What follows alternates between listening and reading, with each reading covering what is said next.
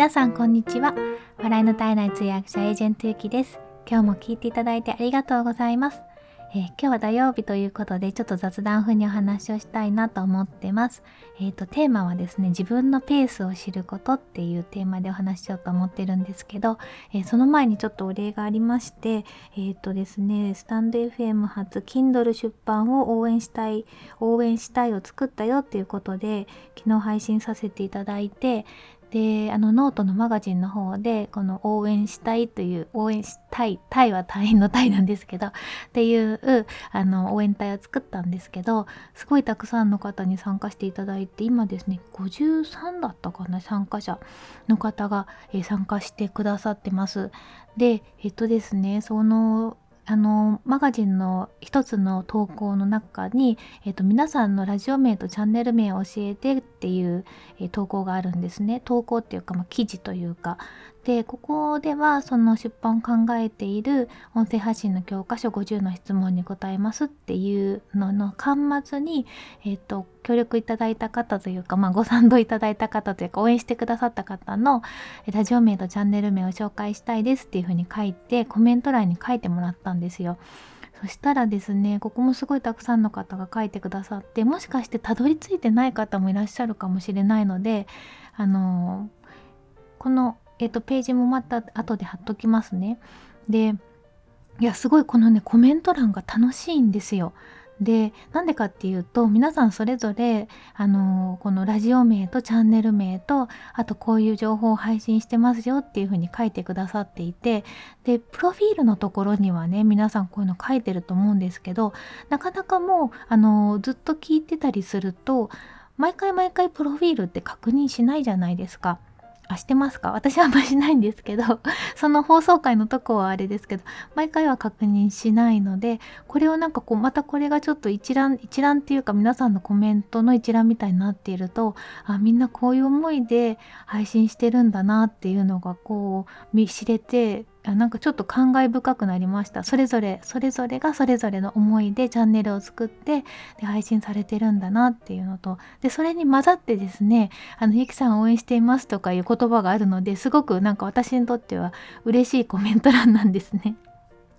でねすごい一個面白いのがあってですねあの皆さん自分のチャンネル名チャンネル名とチャンネルの内容をあの、まあ、内容を書くじゃないですか。自分のチャンネルこういうことをしてますっていうアピールポイントを書いてるんですけどあの一人グレさんっていう方がいてあの私もツイッターとかであの交流させていただいてるんですけどね。グレさんはねグレさんのチャンネル名とラジオ名を書いた下にスタイフ徘徊老人にしてますって書いてあっていやちょっと笑っちゃいました。いやあの素敵な方だなと思ってあの楽しませて微笑ましく拝見させていただきました。ありがとうございます。あのよかったら皆さんもコメント欄見てください。で、えっと、今日のテーマなんですけれどもこの自分を知ること自分のペースを知ることっていうことでちょっと昨日からちょっとこの配信がもう遅れちゃったっていうことの原因でもあるんですけどそれをいろいろ考えたりちょっと自分の心理状況を考えると私はすごく自分のペースを大事にしてる人なんだなっていうふうに思ったんですよね。であのまあ逆に言うとフレキシブルじゃないのかもっていうふうな気がしました。でまあペースっていうかルーチンみたいなのがあってそれ決めたことはやりたいんですよ。でやらないと結構そわそわしちゃうタイプなんですよね。であの多分皆さんご存知のあのイチローさんってそのいろんなルーチンがあるって有名じゃないですか打席入りする時の姿勢とかあとはあのいつもカレーを食べてるとかなんか日本にいらっしゃった時は牛タンを食べてたらしいんですけど その奥さんの手料理のカレーを食べるとかっていうのでこうルーチンにして、まあ、儀式みたいな感じにしてでいつも自分のコンディションをベストなものに持っていっていらっしゃるっていう風なのがあるんですけどなんかすごくあれがわかるんですよね。で、えーと、いつもだと夜のうちに収録とか編集も全部一応終えてっていう形にしてるんですけどもちょっと昨日急に休養ができてしまって本当はあの夜9時か10時ぐらいから1人で作業時間を取ろうと思っていろいろやることを決めてたんですよ。でちょっとそれがね急にあのいろんな予定がこう絡み合ったりとかちょっとですねあのできなくなっちゃってでその1人時間まとまった1人時間が取れなくなっちゃったんですね。で細切れ時間はね取ろうと思えば取れたんですよ5分とか10分とかなんですけどなんかねでちょっと撮ろうと思ってね初めの挨拶と30秒ぐらいは録音したんですけどなんか気になってね撮れないんですよ他のことが。うん、で思ったのはなんか私はこの音声収録を撮る時は本当に無音の状況にしてで、まあ、周りも誰もいない状況になってで結構まあ気分もこう落ち着いた状況でで机に座ってでマインドマップに自分のこういうこと今日喋ろうっていうのを書くんですけどそれを自分の書味台の上に載せてで、まあ、精神統一じゃないですけども なんかそういう風にこう儀式みたいなのが自分あるんですね。でまあ30分ぐらい余裕がないと撮ってる時間は15分ぐらいですけどもなんか15分後に何かがあるみたいな状況だと多分撮れないんですよ。っていうのに気づきました自分で。で撮ってさえしまえば編集はどんな環境でもできるんですけどね編集したりアップしたりっていうのはできるんですけどその撮る15分っていうのはすごく私にとってはあの本当に神聖な時間というか そこは不可侵の時間なんだなって自分で分かりました。なんかちょっと中途半端な状況では撮れないんだ私と思って、うん、結構あの収録されてる方とかでもえっと、3分ぐらい撮って5分ぐらい撮ってっていう風につなげてらっしゃる方とかもいらっしゃるんですけど多分私はあのスタイルはできないんだなっていう風に思いました。うん、びっくりしました自分で。でなのでまああの一回一回の収録を大事にしているんだなっていうふうに思っていや自分偉い偉いっていうのを思ったんですけど そんな感じです。まあそういうこともあってねちょっとあのペースが崩れてしまったなっていうのはありました。で実はですねあのあとちょっと申し訳ないなと思って謝らなきゃと思ったのがあのと土曜日の夜にあのスタオリの高野菜があるよっていうことであの下町侍さんとちょっと話をしていてあの、まあ、今回本当は2日が本番だったっていうことなのでまたちょっと次回にあのさあの配信者として参加させてくださいっていう風に DM したらあのすごいえっと、気を配ってくださってじゃあ3日の高野菜の時に時間作りますよっておっしゃってくださったんですよ。であんまりよく知らなかったので普通にあの気楽に配信すればいいのかなと思ったらその2日の分をちゃんと聞いてそれの感想をなんか述べる回を期待されてるなってことが分かったんですね。でまあそれもでもあまあ2日も時間あるし聞きながらあのいろいろ皆さんの声とかを拾いながらちょっとメモとかすれば3日喋れるなと思ってたんですけどその2日全然聞けなくなっちゃったのでいやもうどうしようと思って聞いてないものを話せないじゃないですか。でそれもちょっと焦っちゃってそしたら下町侍さんがすごい気を利かせてくださって全部録画してあるのでそれを編集して送りますって言って一旦はじゃあお願いしますって言ったんですけどいやよく考えたらねその夕方ぐらいからしか時間が空かなくて数時間の間にそれをなんか全部聞いて ま早送りするにしてもなんか全部聞いてそれでまあコメント考えるってなんかラジオって楽しむもののはずなのにいやちょっとそこまでなんかしなくてもいいんじゃないかなって思ったのといや現実的にちょっとできるかどうかもすごく不安だったのとやっぱりその楽しんで聞いてたよっていうのじゃないと伝わらないと思ったんですね。必死でその数時間前に早送りでこう聞いてメモしてっていうのだとなんかちょっと違うなと思って申し訳ないんですけどあのスタオリに関してはまた次回普通の参加者で あの高野菜のその感想を述べる係ではなくて普通の参加者で参加したいなってことでちょっとあの謝罪をして下町侍さんには DM で送らせていただいたんですけどちょっとそれもできなくなっちゃったので本当はそこも聞きたいなと思ったんですけどなんかいろんなことがやろうと思ってたことができないと 意外と一日でもなんか私結構あのそわそわしちゃったなっていう風に自分で思いました。うん、まあいいのか悪いのか分かんないですけどね。でもすごいペースっていうのがあると思っていて。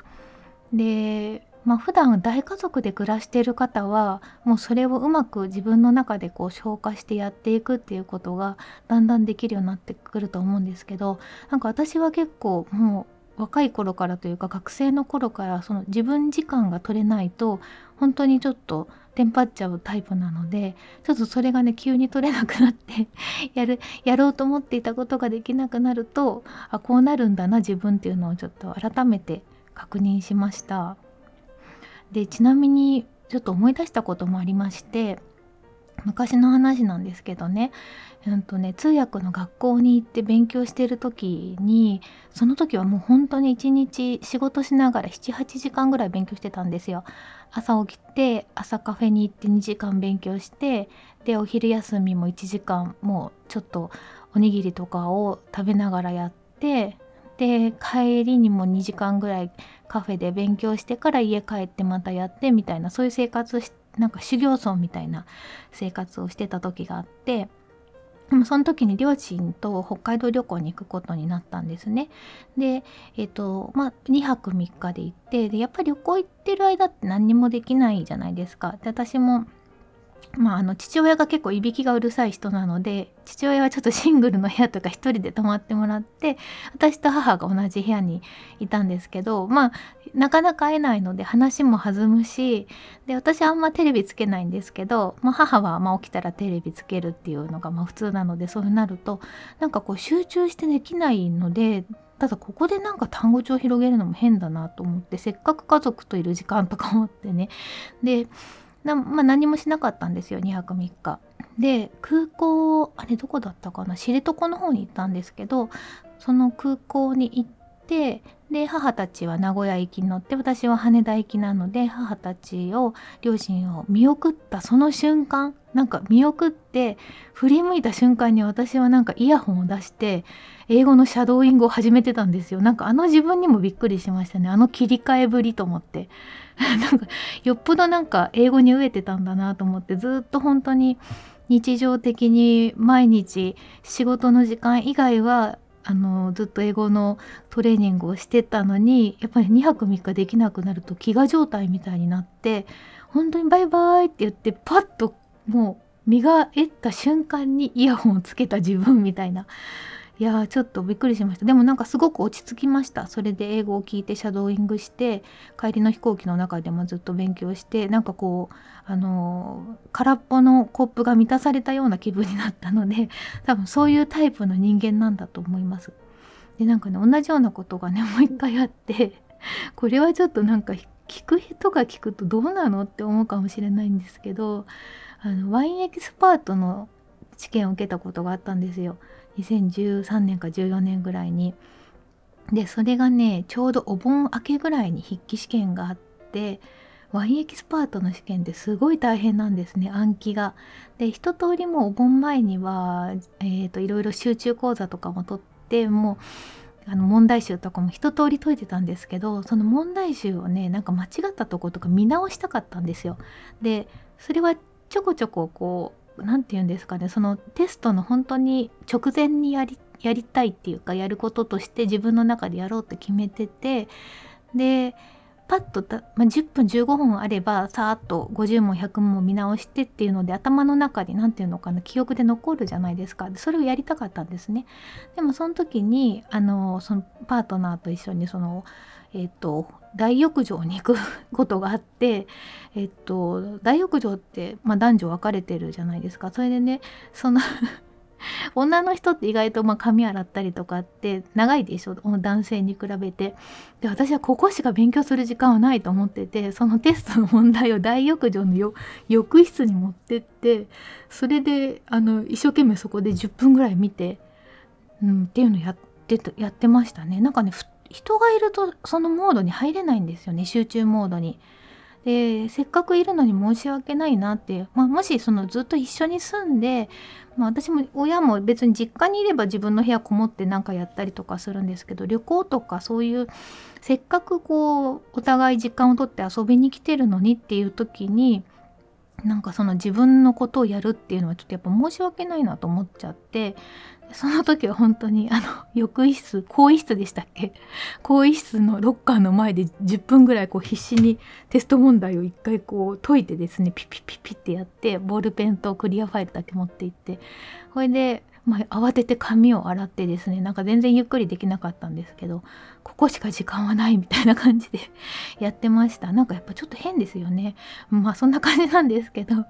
あのやっぱ一人時間がすごく自分は大事なんだなっていうふうに思います。でやっぱ自分のペースっていうのがあってそれを大事にしてるとすごく心穏やかに生活ができるんですね。うん、で私にとってこのあの音声配信の収録1日1回っていうのはすごく大事でで自分が思っていることをこういう形で声に乗せて皆さんにお届けしたいっていうのもあってあと自分のためっていうのもすごくあるんですけどなのでこれを本当にね毎日続けたいんですよ。で何があっても毎日やりたいと思って